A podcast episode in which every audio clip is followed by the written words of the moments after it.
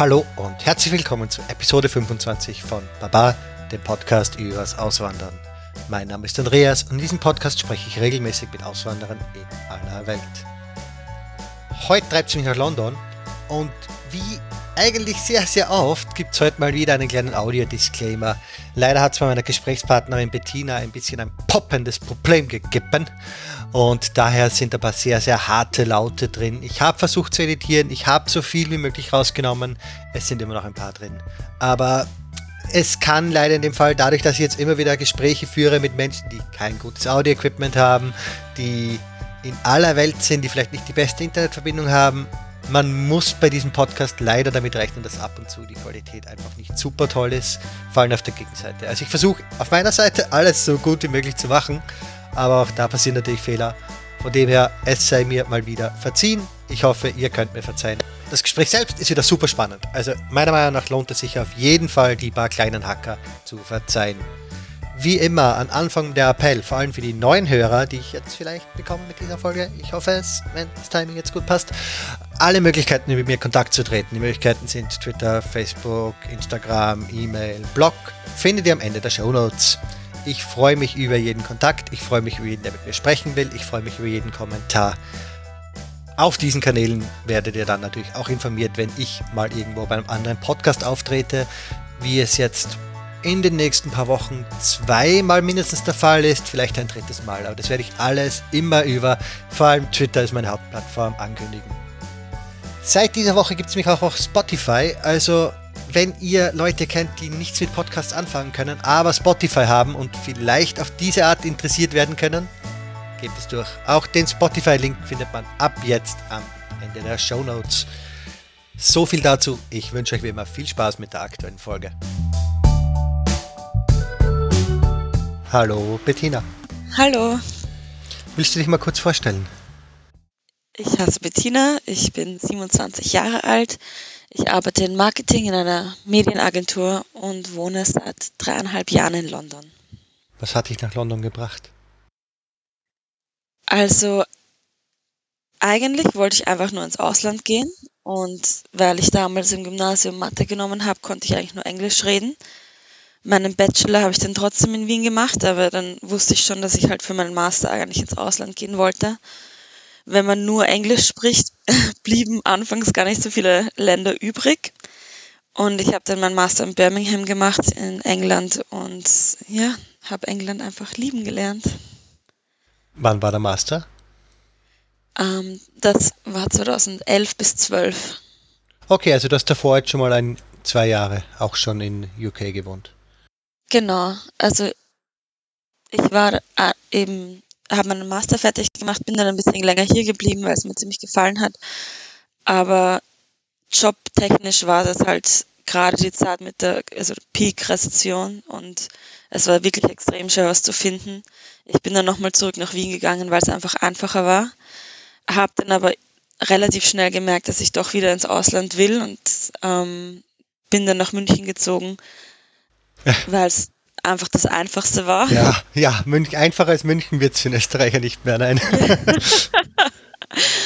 ähm, hat mir aber auch extrem gut gefallen, muss ich sagen. Aber es war dann, hatte einen ganz guten Job, aber das hat mir dann nicht so gefallen.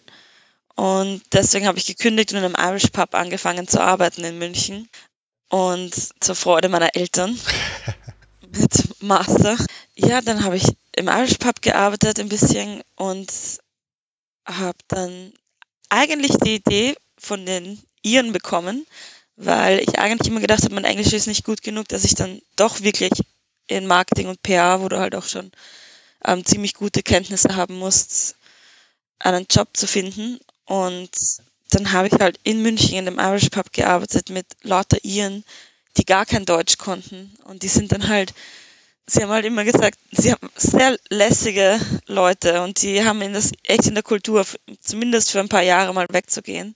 Und sie haben auch echt einfach so die Einstellung, du findest überall auf der Welt einen Irish Pub, du findest überall einen Job. Und ja, dann habe ich dort auch gekündigt, bin ein bisschen Backpacken gegangen, wie das eh auch jeder so macht, und dann nach London gezogen, habe gegoogelt, Austrian Restaurants in London und habe mich bei allen vier beworben. Ja, und seitdem bin ich hier. Und aber jetzt Rest, äh, nicht mehr im Restaurant, sondern du hast dann doch was im Marketing gefunden eben. Genau, also ich war dann, ähm, der Plan war, dass ich da am Anfang, bis ich wieder ein bisschen Geld habe und mich eingesettelt habe und dann kann ich mich in Ruhe bewerben. Und dann hat es mir eigentlich auch ganz gut da gefallen. Dann war ich ein halbes Jahr Kellnern, länger als ich eigentlich dachte und habe dann in einem Startup angefangen, in einer Startup-Agentur und dann war ich dort für ein Jahr und dann bin ich in die Firma gewechselt, in der ich jetzt bin. Und sprachlich war es genug, weil du gesagt hast, du hast Angst gehabt, dass es nicht reicht für Marketing? Ja, ähm, das stimmt. Also PR und so habe ich mich nie probiert zu bewerben und am Anfang, also mit, dass ich ins Startup gekommen bin, ähm, war fast Glück. Also sie haben halt nicht so sehr auf andere Sachen geschaut. Ich habe mich alle anderen Bewerbungen, ich habe da meistens nicht einmal ähm, eine Antwort bekommen. Und Startup war ein ganz guter Weg, um da ranzukommen. Und dann haben die mich, ähm, dann haben, gaben sie mir ein Training für Search, also das ist eine, eine Spezialrichtung für ähm, Digital Marketing, die ziemlich gefragt ist in London und England. Und dann, sobald du sogar sechs Monate Erfahrung hast in dem, ist es relativ leicht, einen Job zu bekommen. Und deine Aufgaben sind dann mehr Zahlen zu analysieren und Strategien zu bilden, wofür man dann nicht unbedingt ähm, so gut sprechen muss. Äh, ne, und das, und das war dann ein guter Einstieg in die Branche. Jetzt ist es eigentlich relativ leicht. Also, sobald du ein bisschen Erfahrung hast ähm, in Search oder Social Media, kann man ganz gut wechseln. Und das, London hat extrem viele Marketingagenturen. Das ist der andere Vorteil. London ist sowieso eine gigantische Stadt. Also wie war denn der ja. Umstieg dann wirklich? Also München ist ja auch schon eine Großstadt. Es war ja, äh, du hast ja eskaliert im Endeffekt. Wien, München und dann nach London. Ähm, ja, es ist, es ist auf jeden Fall eine äh, Umgewöhnung. Es ist halt, London ist irrsinnig groß, aber es hat auch eine irrsinnig große Fläche.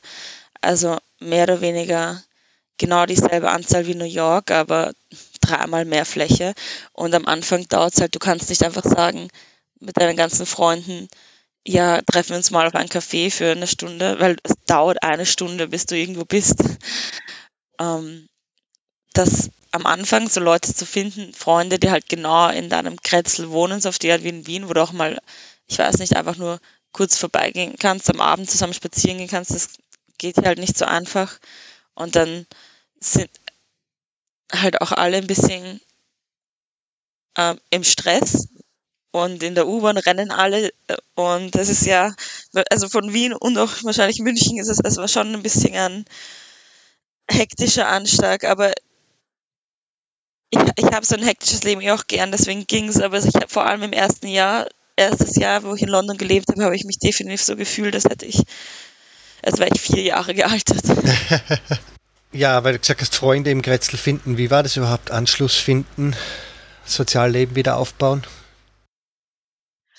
Ähm, ja, also ich finde, es ging und das Vorteil in London ist auch, dass es irrsinnig viele internationale Leute gibt und es gibt irrsinnig viele Leute, ähm, die du finden kannst und die wirklich extrem cool sind und Freunde haben kannst. Es ist schwieriger, englische Freunde zu finden. Ich bin generell ein Typ, der leicht Freunde findet. Und selbst bei mir am Anfang, alle, die mir sofort geholfen haben, alle, die mir wie ich halt, ich weiß nicht, noch keine Wohnung hatte und kein Geld, die mir sofort immer ihr Schla Schlafplatz angeboten haben, mich probiert haben, mir einen Job zu besorgen. Das waren alles Österreicher und Deutsche. Und ich habe dann halt am Anfang relativ hart gearbeitet, nicht nur österreichische und deutsche Freunde zu finden. Ähm, und ich würde sagen, die Engländer brauchen eh ein bisschen länger nochmal, um aufzutauen, bis ich dann echt viele englische Freunde in meinem Freundeskreis hatte. Das hat sicher über ein Jahr, zwei Jahre gedauert. Aber du hast sie gefunden. Also es war doch möglich, ja. da einzubrechen in die. Ich höre das ja oft, dass ein Problem ist, wenn du dort nicht studiert hast, dass gleichaltrige äh, Einheimische einfach kennenlernst. Die haben schon ihren Freundeskreis und da ist es eben so schwer reinzukommen. Das ist nicht so in London, UK. Ähm, es ist halt generell auch einfach, weil es wirklich extrem viele internationale Leute gibt. Ich glaube, ähm, und auch extrem viele aus Europa, jetzt nicht nur Deutsche und Österreicher sind, aber auch mit den Engländern. Na, ich liebe Engländer. Sie sind, sie, sie sind am Anfang ein bisschen awkward, aber und dann brauchen sie ein bisschen, aber dann sind sie sehr gute Freunde. Was für mich, wie ich in London war, du arbeitest jetzt wieder beim normalen Marketing, nicht bei den Startup-Ding, sondern bei was Normalen. Bist du jetzt da so voll aufgestylt und mit hohen Hacken und so weiter? Das ist die typische Businessfrau, die man aus London kennt? Ähm, nein. also, ich arbeite eben in einer Medienagentur. Das, be das bedeutet, wir, also hm, aufgestylt. Es sind definitiv nicht so, wie man das in Wien sagen würde. Also die, das Grund ähm, Aus, Ausstattung, die Grundausstattung eines jeden Londoners ist definitiv Sneakers. Ähm, alleine schon wegen der U-Bahn, weil sie da auch immer alle rennen, die Stufen rauf und runter. Aber auch jeder Mann im Anzug, der in einem Büro geht in London, hat Sneakers an und keine ähm, Anzugsschuhe. Wenn du dann in einem, in einem Beruf arbeitest, wo du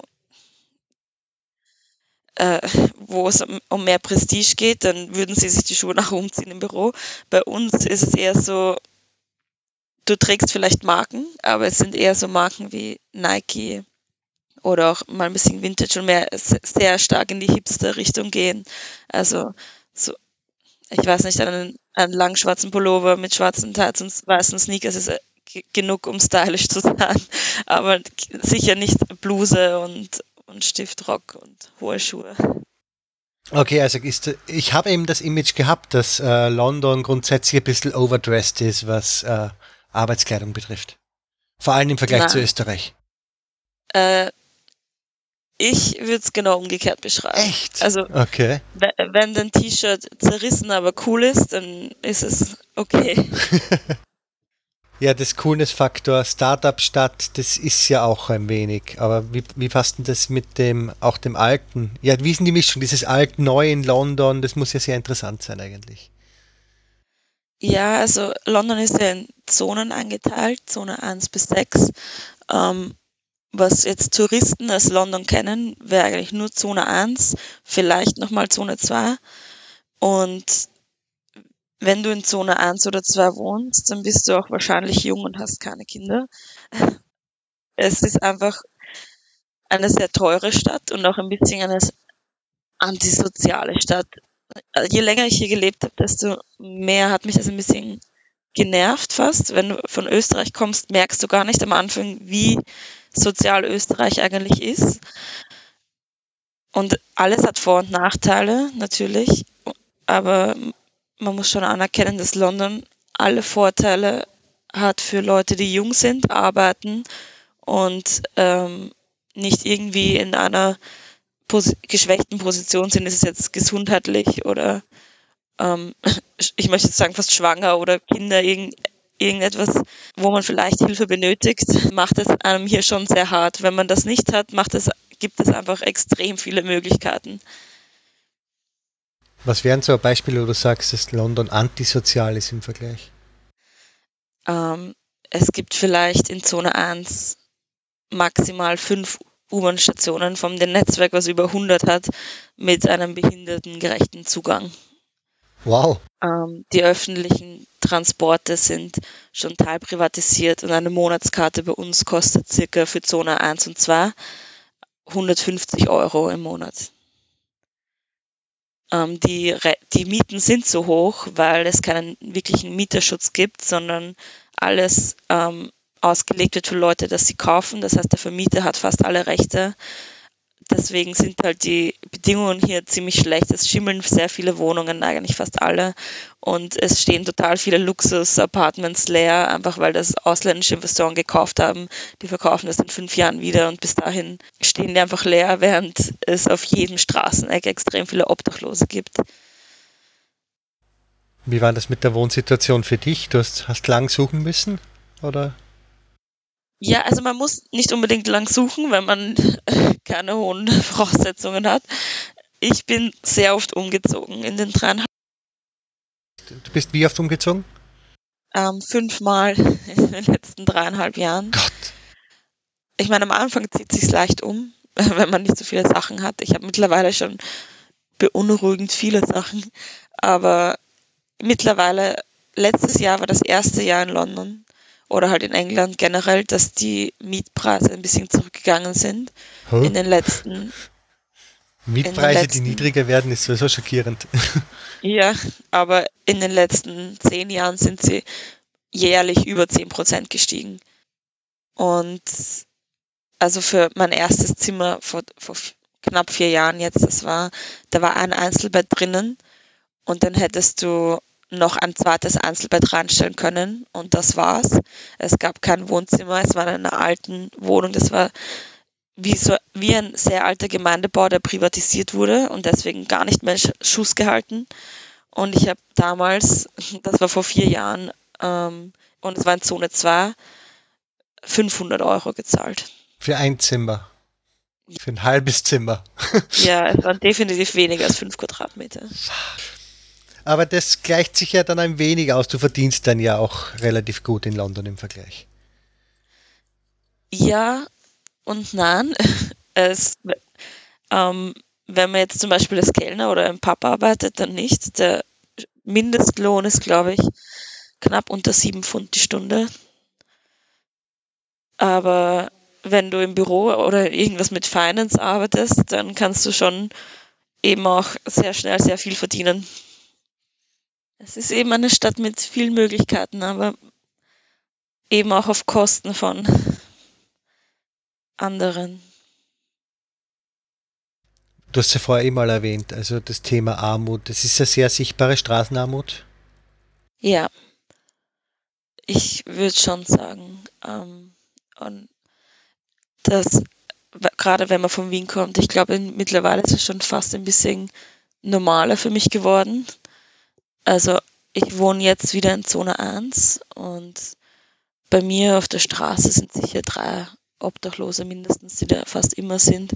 Und es ist eigentlich, eigentlich ein bisschen, ähm, ja, dass man, also ein bisschen erschreckend, dass man sich dann einfach an, den, an das gewöhnt. Was sind sonst noch die Probleme, die London hat? Jetzt mal ein bisschen sichtbare Armut, Obdachlose. Kriminalität ist, glaube ich, relativ okay, oder? Für eine Großstadt in der Größe. Ja, also ich, ich fühle mich auch eigentlich sehr sicher in London. Es gab eigentlich nie einen Moment, wo ich mich unsicher gefühlt habe. Aber 2018 ist jetzt auch ein bisschen gezeichnet von steigender ähm, Gangkriminalität. Es gibt schon eigentlich viele Gangs in London, das denkt man gar nicht. Ähm, und es, es gab sehr viele Messerattacken dieses Jahr. Untereinander oder gegen Dritte. mehr untereinander, aber auch gegen Dritte. Gestern erst ist, ist ein, ein Familienvater in Westlondon erstochen worden. Ähm, und das ist zwar jetzt nicht immer in den Zeitungen, aber es passiert relativ oft. Ich glaube, die, die Todesrate an Messerattacken ist gerade ist über 60 dieses Jahr und hat im Mai New York überholt. Wow. Ja, es hat natürlich auch zu tun mit unserer jetzigen Regierung, die ähm, in beiden Ebenen, ähm, House of Lords und Parlament, eine konservative Mehrheit hat und die ähm, Budget für Polizei gestrichen haben. Und es gibt halt jetzt schon viel weniger Polizisten auf der Straße. Und es ist genau dasselbe mit dem Gesundheitssystem eigentlich, da wo die ganzen Dokt da hat die damalige konservative Regierung einen Stopp für ähm, für Gehaltserhöhungen gegeben. Und Da gab es seit Jahren, haben Krankenschwestern und Ärzte keine Gehaltserhöhung mehr bekommen, nicht einmal mit der Infl in Inflation angepasst. Und deswegen haben wir eigentlich auch ein Problem mit, äh, mit dem Gesundheitssystem. Die sind komplett überfordert. Im, Im Jänner war das, glaube ich, wo dann nur noch extreme Notfälle ins Krankenhaus gebracht wurden, weil sie so überlaufen waren. Mit der Grippe musste man zu Hause bleiben. Und das ha- schlägt sich jetzt auch ein bisschen auf die Polizei nieder. Aber das sind halt Sachen, wenn man an Politik interessiert ist, so wie ich, dann, dann kann man darüber lesen. Wenn du jetzt in London lebst, würdest du es eigentlich nicht mitbekommen. Also ich, äh, generell fühle ich mich eigentlich sehr sicher. Ähm, und es ist auch eine sehr lebendige Stadt. ich muss ein bisschen mehr positive Sachen nennen. Du hast ja vorher schon mal gesagt, es gleicht sich halt auch aus. Es ist halt nicht das Schlaraffenland. Also. Ja, nein. Es, dafür ist es halt, es ist so multikulturell und es gibt so viel zu sehen und entdecken und es steht wirklich niemals still. Und ich, ich bin eigentlich ein sehr, ähm, ich möchte nicht sagen unruhiger Mensch, aber ich, ich, ich sehe gern viele verschiedene Dinge und ich, ich war echt in Österreich kam mir irgendwie alles immer so langsam vor und ich habe immer das Gefühl gehabt, ich muss irgendwie weggehen und irgendwas Neues sehen und war halt extrem oft auf Urlaub. Und das erste Jahr in London habe ich nicht immer gemerkt, dass ich gar nicht mehr auf Urlaub gehen wollte, weil es ist wirklich so, du fährst in einem Bezirk im Süden und dann ist es das Jamaican Viertel und es kommt dir echt so vor, also auch mit der Kultur und den Stra Straßenmärkten, die es überall gibt und dem Essen, dass du dann in Jamaika bist und dann kannst du zu Portobello fahren und es ist wie, als wärst du im alten Hippie-Viertel in San Francisco und dann, ich wohne jetzt bei, zwischen Orchid und Whitechapel, das jetzt ein bisschen so das Bangladesch-Viertel geworden ist, wo so ein Curryhaus nach dem anderen ist und äh, es fühlt sich einfach, es gibt so viel zu sehen und zu erleben und es, du fühlst dich auch ein bisschen so, als hättest, als hättest du alle Möglichkeiten, es stünde dir alles offen in der Welt. Also bist du jetzt schon sehr London verliebt und nicht unbedingt UK verliebt. Also mit Birmingham wärst du wahrscheinlich nicht so geflasht, es gerade klingst. Ja, also ja, ich muss sagen, ich habe meine Studentenzeit in Birmingham geliebt. Deswegen habe ich so ein bisschen einen Softspot für Birmingham. Aber das war halt auch das erste Mal, dass ich in meinem Leben im Ausland gelebt habe und das erste Mal, dass ich was anderes außer Österreich wirklich gesehen habe zum Leben, auch wenn ich oft auf Urlaub war. Und deswegen, glaube ich, habe ich so eine, eine Romanze mit Birmingham, aber das ist, es ist so, als würde, es ist nicht unbedingt etwas, was alle anderen Engländer auch verstehen. Es ist ein bisschen so, als würde einer nach Wien kommen und sagen, Linz ist eine coole Stadt. Sorry, Linzer. Es ist eben eine, eine sehr industrielle Stadt, Birmingham auch, aber es, es wird sich vielleicht ein bisschen jetzt zu klein anfühlen für mich, um da zu wohnen, aber es ist eine coole Stadt grundsätzlich es ist ja die Hauptstadt, aber es hat so einen riesen, also es passiert ja nichts rund um London, oder? Also London ist das kulturelle Zentrum von dem ganzen Süden des Landes. Nein. Nicht? Nein, nein, nein. Ähm, es gibt extrem viele auch kleine, sehr süße eigentlich Hipsterstädte in London. Wenn du mit dem Zug weniger als eine Stunde in den Süden fährst, bist du am Brighton an der Küste. Und Brighton ist ähm, es ist ein bisschen eine Mischung zwischen Hipster und Assi fast. Also ich finde es eigentlich sehr cool. Es gibt da extrem viele, ich weiß nicht, vegane Restaurants am Strand neben einer Proletenbar. Aber auch ein sehr beliebter Spot. Dann gibt es noch Bristol. Bristol ist neben Bath, wenn du da mit dem Zug auch an fährst. Ähm, das ist auch eine extrem coole Stadt ähm, eigentlich finde ich fast die Geburtsstadt von den Hipstern, wo sie immer schon seit Jahren, wo Banksy herkommt und wo sie seit Jahren protestieren gegen ähm, Ketten und wo sie Buy Local machen und extrem viele auch Raves und Stuff in der Nähe. Von da ist auch Glastonbury, das Festival. Ähm, Cornwall generell hat sehr viele Surferstädte auch.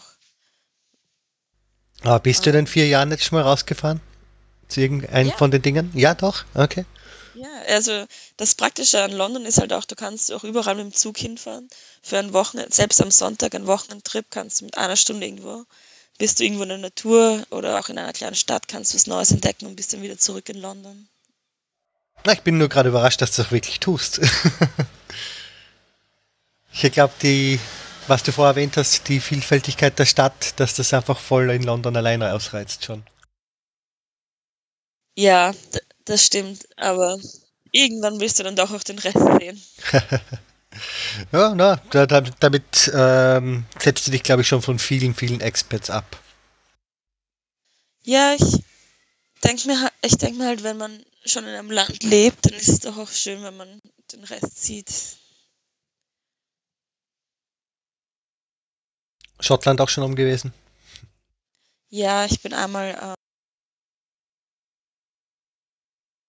mit dem Zug raufgefahren dann habe ich da die Städte, die man halt machen muss, so ein bisschen als Tourist abgekappert. Glasgow und Edinburgh und dann war ich noch in Stirling. Aber ich bin noch nie so hoch ganz in den Norden gekommen. Das ist auch noch auf meiner To-Do-Liste. Wo die Englischfähigkeiten komplett ausfallen. also ich habe schon ein paar Tage gebraucht, um mir sicher zu sein, ich verstehe sie da oben. Das verstehe ich natürlich. Gut, von Schottland gehen wir jetzt mal in ein Thema, was da eh zusammenhängt irgendwie, und zwar das große schwebende Thema Brexit. Wie ist das in London? Also ist es ein Gespräch natürlich, also was, was, was läuft, was passiert? Ähm, ich muss sagen, London ist ja schon so seine kleine Bubble und obwohl das Land extrem konservativ ist, ist in London ähm, Sozial so die Sozialpartei und die Labour-Partei in der Mehrheit. Und ich glaube, für jeden Londoner kam es als Schock. Es ist echt so, als wäre so eine kleine Blase zerplatzt. Ähm, und in London fühlst du dich auch nicht so, als, als würden sie jetzt für Brexit sein, aber es war halt, es war eine Kampagne, die von Anfang an falsch aufgezogen war, meiner Meinung nach, ähm, und auch sehr viele Engländer vor den Kopf gestoßen hat. Es war dann ein Tag, wo verkündet wurde, dass äh, England Brexit für Brexit gewählt hat und die Europäische Union verlassen wird, war dann das meist gegoogelte Frage, also nicht mehr Frage, das, das, was am meisten gegoogelt wurde in England am nächsten Tag, war What is the EU? also ich, ich habe das jetzt dann nicht unbedingt aufgefasst als Kampagne gegen Europa, sondern mehr, es war viel emotion, emotionaler für Engländer, weil die Vote Leave-Kampagne sich eigentlich hauptsächlich nur darauf gestützt hat, auf sehr emotionale Punkte wie das Gesundheitssystem. Und der große Skandal war eben auch, dass sie geworben haben mit dem Spruch, ähm, let's take the 300 million pounds we pay each week into the EU and put it into our NHS. Also wir zahlen 300 Millionen im, in der Woche in die Europäische Union, aber wir sollten es in unser Gesundheitssystem zahlen. Und mit einem Gesundheitssystem, das äh, heimlich von der konservativen Regierung privatisiert wurde und wirklich, wo Doktor einfach nicht und wo Krankenschwestern einen Nebenjob annehmen müssen, weil sie nicht genug Geld bekommen haben, ist es ein extrem emotionales Thema. Und jeder Engländer, egal was seine ähm, Meinung politisch ist, will irgendwie dem Gesundheitssystem helfen, so auf die Art. Und es war für viele einfach nur eine, eine Stimme, wo sie gemeint haben, mich interessiert die EU nicht, aber ich möchte unseren Krankenschwestern und Ärzten helfen. Das hat man vielleicht in Europa, in Europa nicht so mitbekommen, aber es war dann eher eine sehr emotional aufgeheizte Kampagne von Leave, während die Remain-Kampagne eigentlich nicht wirklich was gemacht hat, weil sie ihren Hauptsitz in London hatten und sie ein bisschen so mit arroganter Sicherheit waren, dass eh jeder Trottel das nicht wählen wird. Es hat nämlich eigentlich auch angefangen als ein fast ein Marketing-Gag von David Cameron, weil er äh, ziemlich viele ähm, Stimmen verloren hat an UKIP, was die Rechtspartei ist. Und er damit einfach dem entgegenwirken wollen, aber nie gedacht hat, dass dann wirklich etwas passiert. Er ist dann sofort zurückgetreten und Nigel Farage, der die Leave-Kampagne geleitet hat, war dann am ersten Tag nach der Verkündung der Ergebnisse im Fernsehen und die erste Frage, die ihm gestellt wurde, ist, wird jetzt, werden jetzt 300 Millionen in der Woche in unser Gesundheitssystem eingezahlt und er einfach da gesessen ist und gesagt hat, eigentlich war es ein Fehler, das hätte man so nicht sagen sollen, weil es wird nicht passieren. Die große Überraschung, ja. Ja.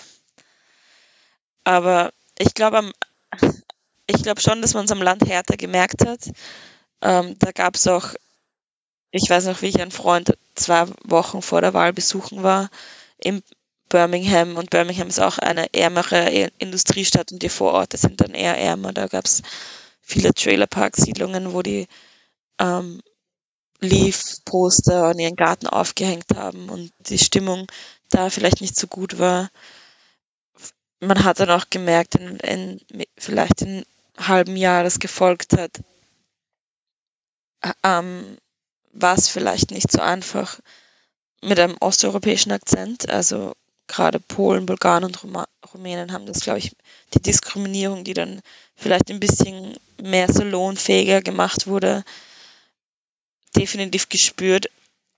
Ähm, gegen Österreich und also mit einem deutschen Akzent hat man das dann nicht so gespürt, aber das hat sich, finde ich, auf, auch wieder komplett gelegt. Also es, ich glaube, es ist jetzt generell die Stimmung eher mit, seit Theresa May eigentlich so länger regiert hat, hat sich der Ärger mehr wieder gegen die Regierung gewendet. Ja, wie geht's jetzt dir und deinen Expert-Freunden damit, dass jetzt da nicht so sicher ist, wie dein legaler Status in den nächsten fünf Jahren jetzt ausschaut? Naja, ich mache mir eigentlich keine Die Wahrscheinlichkeit, Sorgen. dass dich rauskicken, ist null. Das ist schon klar, dass du nicht von heute auf morgen das Land verlassen musst oder dass irgendwie keine Chance gibt auf einen Weg. Aber die Sicherheit ist halt nicht mehr so, oder? Naja, ähm, es gibt sicher Leute, die das ähm, mehr beunruhigt. Ich hab, mich hat das jetzt nicht so mitgenommen. Ich meine, einerseits, weil es fast unmöglich für sie sein wird, eine Arbeitserlaubnis zurückzunehmen, wenn sie sie schon gegeben haben.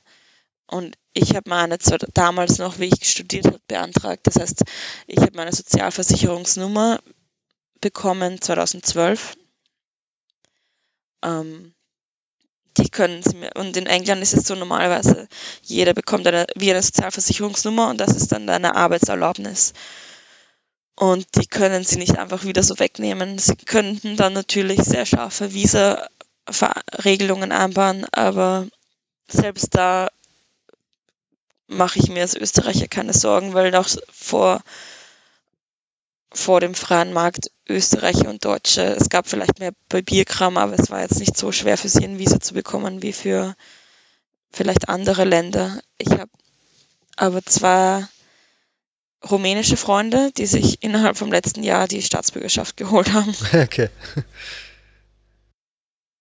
Ja, also es gab viele, die dann einfach sicher gehen wollten. Man kann nach fünf Jahren eine Permanent Residency beantragen. Ähm, und dann kann man nochmal die Staatsbürgerschaft beantragen. Und das haben schon viele gemacht von meinen Freunden. Ich glaube, das System Aber ist ja gerade am Zusammenbrechen, oder? Mit den Permanent Residencies, wo es nicht hint und vorn nicht nachkommen. Ja, weil also das haben jetzt eben viele gemacht, so als ja. ein bisschen so eine Schockreaktion. Aber ich bin da ein bisschen gechillter. Und auch in der Firma ist das kein Thema.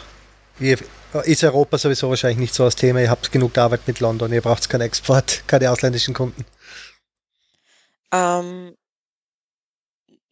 ja und nein, das würde ich jetzt so nicht sagen. Wir haben schon viele, also generell ist ja auch London ein bisschen so gesehen als das Hub für, also oder war es zumindest, ähm, für alles Europa. Also wenn internationale Firmen zum Beispiel einen einen globalen Marketing-Account eröffnen wollten, dann, hätte, dann hätte, das wäre es keine Frage gewesen, dann hätten sie das in London eröffnet für Europa. Ähm, das hat sich, ich meine, okay, vielleicht schon in den letzten fünf Jahren so geändert und jetzt halt noch stärker. Aber, und meine Firma ist auch meine Marke, ich arbeite für Mindshare, das ist eine Medienagentur, die auch weltweit überall Offices hat. Und unser Hauptsitz ist auch in London. Also es gibt das Worldwide Apart also Department und das UK. Aber ich arbeite in einem UK Department. Das bedeutet, meine Kunden und die Märkte, die ich betreue, sind alle nur UK. Und da habe ich nicht wirklich was gemerkt. Merkt man was, man Dings? Äh, Gibt es viele Demonstrationen? Haben, haben Sie Demonstrationskultur eigentlich in, in UK? Also ist, fährst du jeden Tag an irgendeiner Demo vorbei? Äh, ähm, es gibt schon relativ viele Demonstrationen. Es, lustigerweise ist ja zum Beispiel Donald Trump, seit er Präsident wurde, hat England noch nie besucht als offiziellen State Visit. Allein aus dem Grund, weil jedes Mal eine Massendemonstration angesagt wurde, wenn er einen Termin gemacht hat und dann wurde er doch wieder gecancelt. Ähm, es gab auch relativ viele ähm, Demonstrationen, aber die sind dann meistens immer nur bei Downing Street. Also wenn man jetzt nicht bei Westminster jeden Tag vorbeifährt, bekommt man das nicht so mit. Hm. Also richtige Großdinger gibt es nicht, was das betrifft. Ne? Außer wenn es um Trump geht. da sind sich alle einig. Du hast eh vorher schon mal angesprochen gehabt, ähm, die Investitionswohnungen. Also ist das wirklich ein großes Problem, auch vor allem im Zentrum, dass da viele Wohnungen leer stehen, weil es einfach nur behalten werden, um Geld zu machen? Ähm, ja, also das ist schon ein, Problem in London, vor allem auch, weil sie mit diesen ganzen Penthouse-Bauten auch ihre Sozialwohnungen ähm, fast finanzieren. Das bedeutet, dass in England gibt der Staat ähm, nicht sehr viel Geld her, um soziale Wohnungen zu bauen. Das heißt, wenn du jetzt in dem Sozialamt arbeitest, machen sie es so, dass sie einfach auf die Art drei Penthouse-Komplexe bauen, damit Profit machen und sich dann ein Sozialwohnheim ähm, bauen. Und das ist einfach eine, keine nachhaltige Strategie. Und es, es führt schon dazu, dass eben extrem viele teure Wohnungen, die eigentlich auch gar nicht die Qualität wert sind, muss man auch ehrlich sagen, gibt. Und dann gibt es halt kaum Sozialwohnungen und alle anderen Altwohnungen eben in, also für einen Österreicher jetzt zum Beispiel sehr schlechte Konditionen. Aber probieren Sie irgendwas dagegen zu machen? Du hast ja gesagt, dass in London Labour ist. Ähm, naja, in ja und nein, weil man muss halt die nächste General Election abwarten, weil jetzt gerade die konservative Partei in eben die Mehrheit hat. Der, einer der größten, Jeremy Corbyn, ist derzeit der Führer der Labour-Partei und einer seiner großen Wahlversprechungen war, dass er 100.000 Affordable Houses baut und also so auf die Art, dass er 100.000 Häuser baut für Leute, die ein Haus kaufen wollen, weil es auch inzwischen eigentlich, wenn du ähm, jung bist, unmöglich geworden ist, dir ein, ein Haus in London zu kaufen. Ja. Ich finde aber lustig, dass das dann auf Staatsebene propagiert wird und es nicht auf eben Stadtebene, Regionsebene passiert, Wohnungsbau. Dort gehört es eigentlich hin, oder? ja, es, es wird ja dann auf Staatsebene beschlossen, auch die Budgets und alles. Ich wüsste jetzt nicht, wie viel Macht der Bürgermeister hat in London. Was ich ja ganz lustig gefunden habe, sie haben mir irgendeine halbärschige Variante dann gemacht, dass eben, du musst das bauen, das hast du vorher schon gesagt gehabt, wenn du Penthouse baust, musst du auch ein paar affordable Wohnungen bauen. Und das haben sie dann ja auch ins selbe Gebäudeteil also gesteckt und haben es wirklich einen armen Eingang dafür hingebaut, dass die Penthouse-Leute nicht den gleichen Eingang benutzen müssen wie die Affordable Housing-Leute. Ja, das wundert mich nicht. Und also die Housing Crisis in London ist echt, ähm, ist echt stark. Auch wenn, wie gesagt, ich jetzt das nicht unbedingt mitbekomme, weil ich ja, wie gesagt, jung bin jetzt nicht so, äh, so viel an. Ich habe keine Familie, mit, wo ich ein Haus mit mir mit denen leisten muss und mich stört es nicht, mit anderen Leuten zusammen mir noch immer eine WG zu teilen.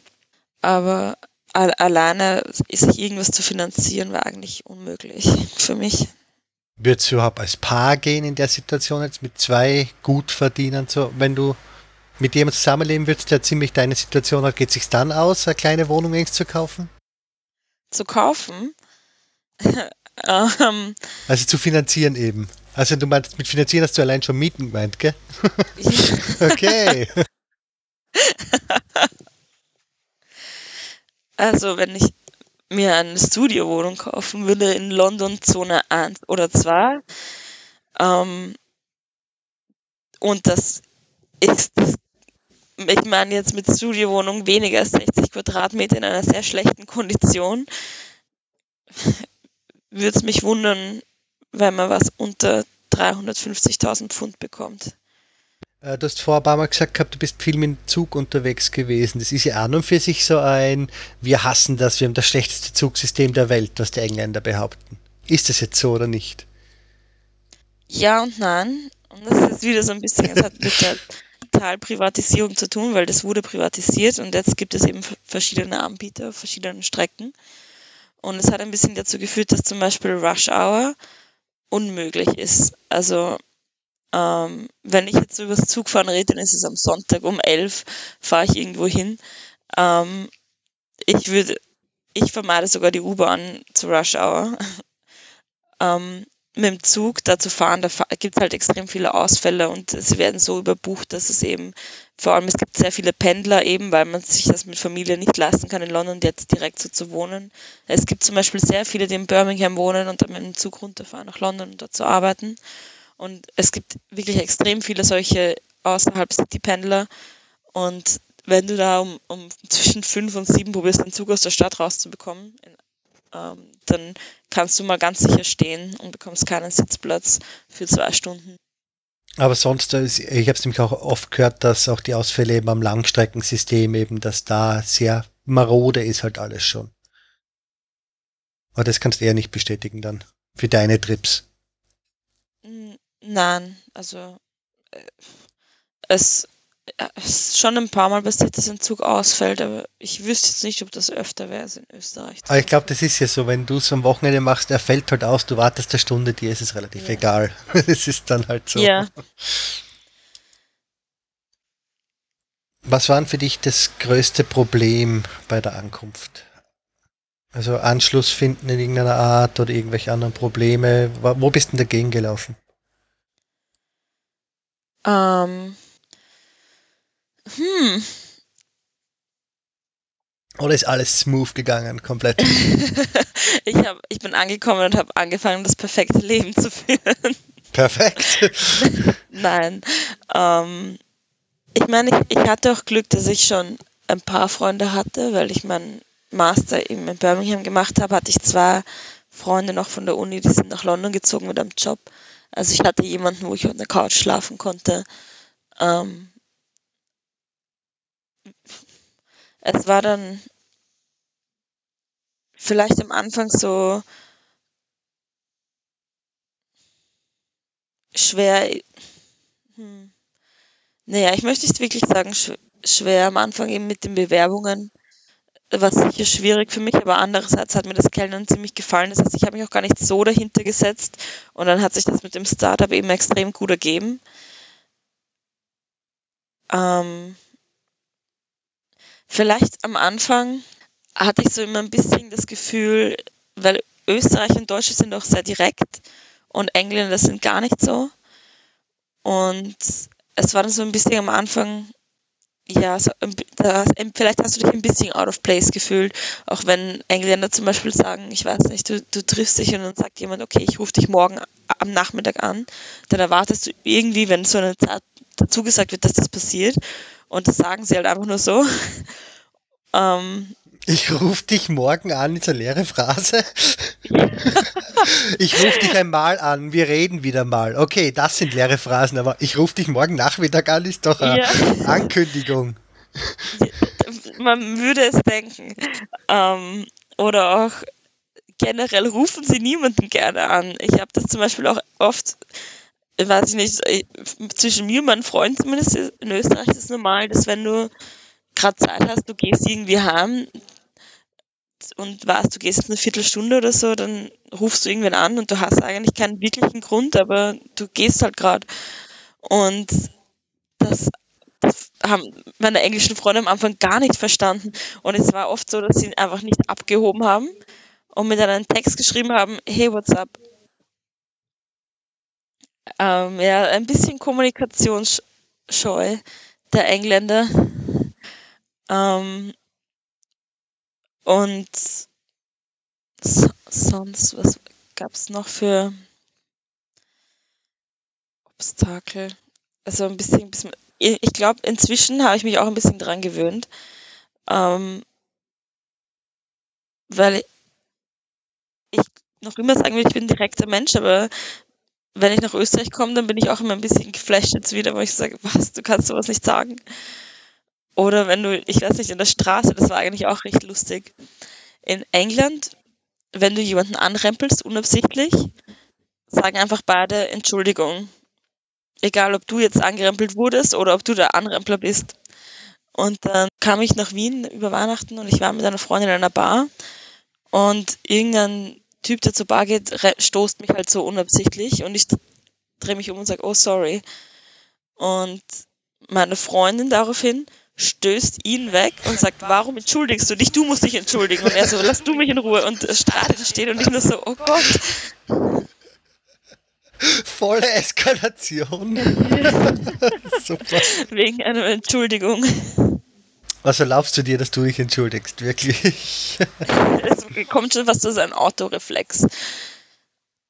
Aber echt, die äh, Engländer sind das sehr indirekt, was das betrifft. Äh, alles sehr durch die Blume, auch was Kritik betrifft, oder wie läuft das? Ja, also mein direkter Vorgesetzter ist Kolumbianer. Deswegen ähm, habe ich das Problem nicht. Aber generell schon. Ähm, sie haben echt eine Sprache für sich selber. Es ist auch zum Beispiel am Anfang, wenn ich mit meiner englischen Freundin immer, ich weiß nicht, ein Lied cool gefunden habe, und ich so, oh, hör dir mal das Lied an. Und dann kam immer, it's not bad. und ich dachte immer so, hä? Das, was meint das? Aber wenn ein Engländer not bad meint, meint er eigentlich gut. Und wenn er sagt, it's good, meint er, es ist okay. Was? Gut ist schlechter als not bad? Ja. Auch das ergibt Sinn, natürlich. Sonst irgendwelche guten Stereotypen wie die Engländer, die sich als wahr herausgestellt haben? Extrem höflich sollen sie auch sein, das fliegt da ja eh rein in das Indirekte. Ja, ja eben, und auch dieses Entschuldigen, diese Auto-Entschuldigung hat jeder Engländer eigentlich an. Ähm, und sie sind schon auch ein bisschen so socially awkward, wie man es eben in den Filmen kennt, aber es ist eigentlich ganz süß. Aber es ist ja gleich wie Wien. Es gibt sowohl den Highbrow-Stereotyp als auch den Scharf. Also es gibt sowohl für beides, oder? Den typischen englischen ja, High-Culture-Typen und die Low-Culture. Ja. Ähm, ich, ich, bin halt nicht so oft im Westen von London zum Beispiel, wo da diese ganzen ähm, eher poschen Klischees liegen, wo eben so das Hugh Grant Klischee ist. Ähm, das ist gar nicht im Zentrum, das ist Westlondon, okay. Ja, das ist Westlondon. Ich bin halt dann immer im Osten, wo halt die ganzen, ja. Coolen Kinder. Hipster, die im Marketing arbeiten, rumhängen. Was ist denn, der, würde ich sagen, der größte Unterschied so im Way of Life zwischen dem Wiener, Wiener und dem Londoner? Ähm,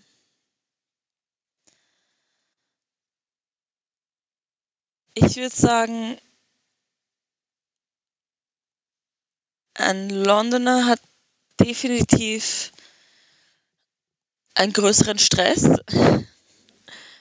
Und aber weil er halt auch irgendwie mehr macht, ich weiß nicht, da würdest du jeden, eigentlich bist du die ganze Zeit unterwegs, du isst die ganze Zeit aus, du kochst eigentlich gar nicht mehr zu Hause, du bist am Montag, ich weiß nicht, bei einem Opening von einer neuen Gin-Bar und dann ähm, am Mittwoch bist du in einem Secret Cinema und am Donnerstag hast du dann irgendeine Rooftop-Party. Also du bist irgendwie die ganze Zeit unterwegs, du gehst nicht, ähm, aber bleibst du noch nicht so lange dort.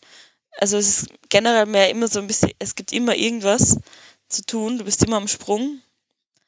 Während in Wien aber eher so, die sind schon sehr chillig und gelassen und da sagen wir, schauen wir mal, ist es bei dir jetzt auch so? Also bist die ganze Woche voll durchgeplant mit Events und das und das und das? Ja, aber ich muss auch sagen, ich war auch in Österreich schon eher mehr so. Ich, das liegt meinem Charakter eher immer. Ja. Irgendwas zu tun.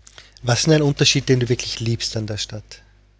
Ich habe es eh schon ein bisschen rausgehört, dass jetzt kommt, aber. ja, eben die Vielfältigkeit und dass sich immer was verändert. Ich finde halt, in, in Wien, ich habe mal einen Spruch gelesen, ich weiß nicht, woher der kommt, da hat jemand gesagt, Wien ist wie ein Irrgarten, wo jeder den Weg kennt. Und es hat sich genauso angefühlt, dass du einfach irgendwo hingehst und du weißt ganz genau, welche Leute da sind und du, du triffst immer wen, den du kennst und es verändert sich nichts. Und in London, du gehst die Straße entlang und der Anfang von der Straße ist schon wieder anders, weil ständig irgendein Pop-up-Store kommt und wechselt. Und du, du, kannst dein Leben in London verbringen und du wirst nicht alles gesehen haben und es hat sich komplett verändert und es gibt so viele neue Dinge zu sehen und zu erleben und es ist einfach eine extrem abenteuerliche und interessante Stadt. Und jetzt die logische Folgefrage. Was hast du an London? Ich glaube, ich habe es eh schon zu sehr anklingen lassen. Es ist halt ein bisschen eine Dog-Eat-Dog-World hier. Also in dem Moment, in dem du irgendwie Hilfe brauchst, ist es jetzt nicht von den Leuten, aber von der Regierung vielleicht und von den öffentlichen Institutionen, von wo du es als Österreicher eigentlich schon fast als ein gegeben siehst, dass du hier Hilfe bekommen solltest, bekommst du es nicht. Und ich muss sagen, denn, dass Österreich so ein so Sozialstaat ist, überhaupt, dass, dass es mir bewusst geworden ist und dass ich das schätzen gelernt habe, habe ich sicher erst, seit ich in London lebe. Hast du eigentlich vor, also wie lange bleibst du noch in London? ja, ähm, dieselbe Frage, die mir meine Großeltern immer stellen. Wann kannst du denn haben? ja. Ich weiß es nicht. Ähm, Kannst du dir vorstellen, überhaupt wieder down zu graden auf kleinere Sachen, auf, auf Österreich Dorf sicher nicht, aber.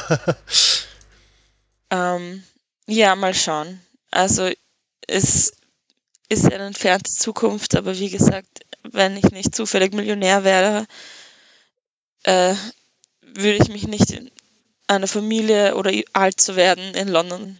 Ähm, ja, aber auch als Rheinpendler könntest du dir da nicht vorstellen. Also. Nein.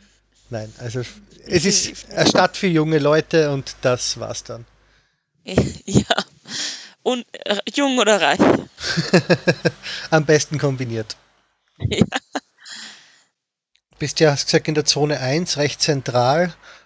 London 1, Nummer 2 oder Nummer 3, glaube ich, von den meistbesuchten Touristenzentren der Welt. Kriegst du viel mit von den nervigen Touristen überall? Verstellen sie den Weg?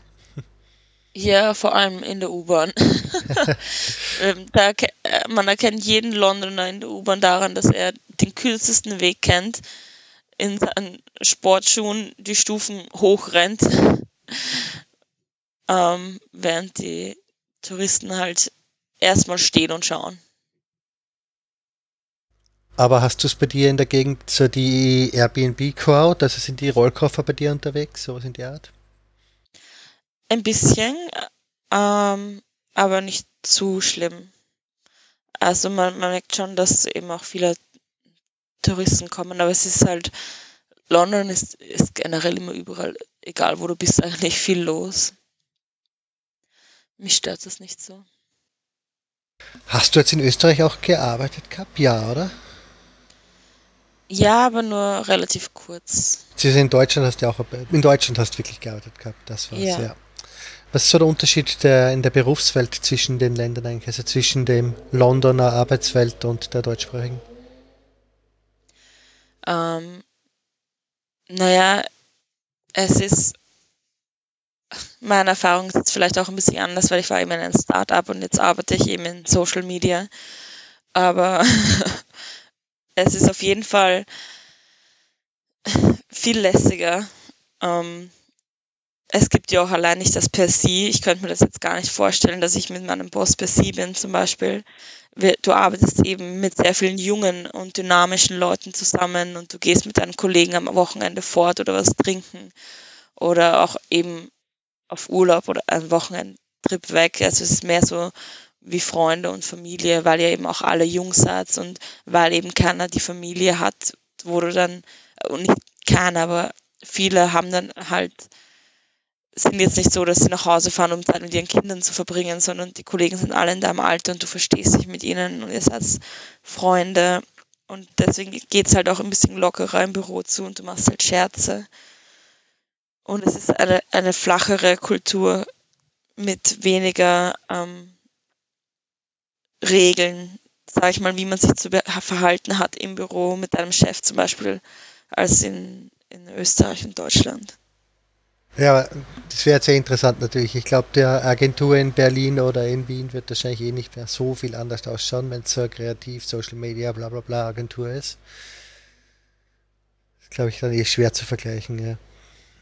Das, das ja, kann, kann, ich eben nicht sagen, weil ich hatte halt echt so ähm, klassische Bürojobs eigentlich beide Male in, in Wien und in ähm, und in München, aber jetzt nicht so für eine Agentur oder Startup.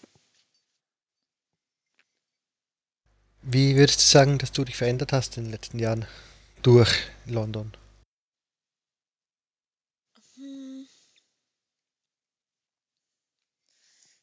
Interessante Frage. Ähm. Bei dir ist noch etwas leichter, weil du noch nicht so lange dort bist. Oder ja, schwerer vor allem, ich, ich würde sagen, ich bin vor allem selbstständiger geworden. Wenn du allein in ein anderes Land ziehst, allein das, dass du dir da ein, Bankkonto eröffnest, ist schon mal, kann auch irgendwie eine Challenge sein. Ähm, also ich würde definitiv sagen, ich bin selbstständig geworden und ich, mir ist es auch wichtiger, dass ich mir selber meine Sachen regel. Ähm, und auch das klingt jetzt so kitschig, wenn du sagst, es hat einen Horizont erwartet, aber man hat definitiv eine, eine andere Perspektive von der Welt bekommen und vielleicht auch ein bisschen mehr Offenheit gegenüber anderen Kulturen, weil es halt nicht mehr so alien für dich ist, wenn jetzt ähm, verschiedene Kulturen aufeinanderstößen und sich auch vielleicht ein bisschen mehr interessiert, was im Rest der Welt los ist. Also bist weltbürgerlicher geworden. Ja, genau. Was wäre ein Tipp, den jemanden geben würdest, der sagt, er möchte auch nach London ziehen? Ähm, ich würde sagen, tu es einfach. Ähm, es gibt, ich habe auch mein, bei meinen Freunden extrem viele gefunden, die eben gesagt haben, ja, ich will gerne irgendwas machen ich, oder ich würde gerne Backpacken gehen, aber ich, ich warte jetzt einfach oder ich, ich spare mir so und so viel Geld an. Ich finde, tauch einfach rein. Du findest immer irgendeinen Job am Anfang und dann kannst du dich extrem schnell hier Fuß fassen und hocharbeiten. Und du wirst sehen, dass es echt eine geniale Stadt ist, die so viele Dinge dir geben kann, die du erleben kannst. Das ist echt ein Wahnsinn. Hättest du noch einen guten, außergewöhnlichen kulinarischen Tipp? Irgendein so spezielles Essen, das wir wahrscheinlich noch nie gehört haben? ähm, es, es gibt wirklich alles in London. Also die, es ist ja be, be, berühmt auch für das indische Essen. Da gibt es extrem viele. Ähm, und die sind wirklich alle gut. Ich war letzte Woche äthiopisch essen, wo es im ganzen Restaurant kein Besteck gab. Also eine, bringen sie eine große, fast wie so eine saure Palatschinke, topfen da dann das ganze Essen drauf und du kannst mit dem Rest von der Palatschinke noch so eintunken und das Essen mit den Händen. Ähm, ich, sie haben auch, man muss ehrlich sagen, sie haben auch extrem gute Burger. Ähm, aber ich bin, ich habe ja schon mal einen Peak London erreicht. Ich bin seit einem halben Jahr circa Veganer. Und auch hier äh, gibt es unendliche Möglichkeiten. Also es gibt schon fast eigentlich an jedem Ende irgendeine vegane Burgerbar oder veganen Döner. Veganer Döner? Echt? peruanisches Essen ist auch sehr gut. Es, mein Tipp wäre eher, geht zu den Essensmärkten. Es gibt in jedem Viertel Essensmärkte, die, wo die ganzen Kulturen aufeinander kommen und wo du für relativ wenig Geld ähm, gutes Essen bekommst. Und die gibt es ja überall. Der Borough Market ist vielleicht der berühmteste. Meine zwei Favorites sind Brick Lane, wo ich eben fünf Minuten um die Ecke wohne, und Portobello Market vielleicht in den alten Hipster, äh, Hippie-Viertel ist, im West-London. Und dann gibt es ja, die An Anzahl an Essensmärkten in London ist echt unglaublich. Und da ist, das ist mein Tipp.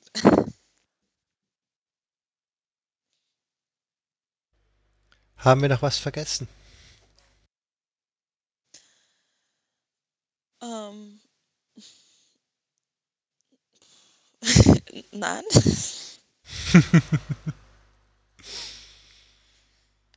Gut, dann sage ich danke fürs Gespräch. Ja, danke. Baba. Tschüss.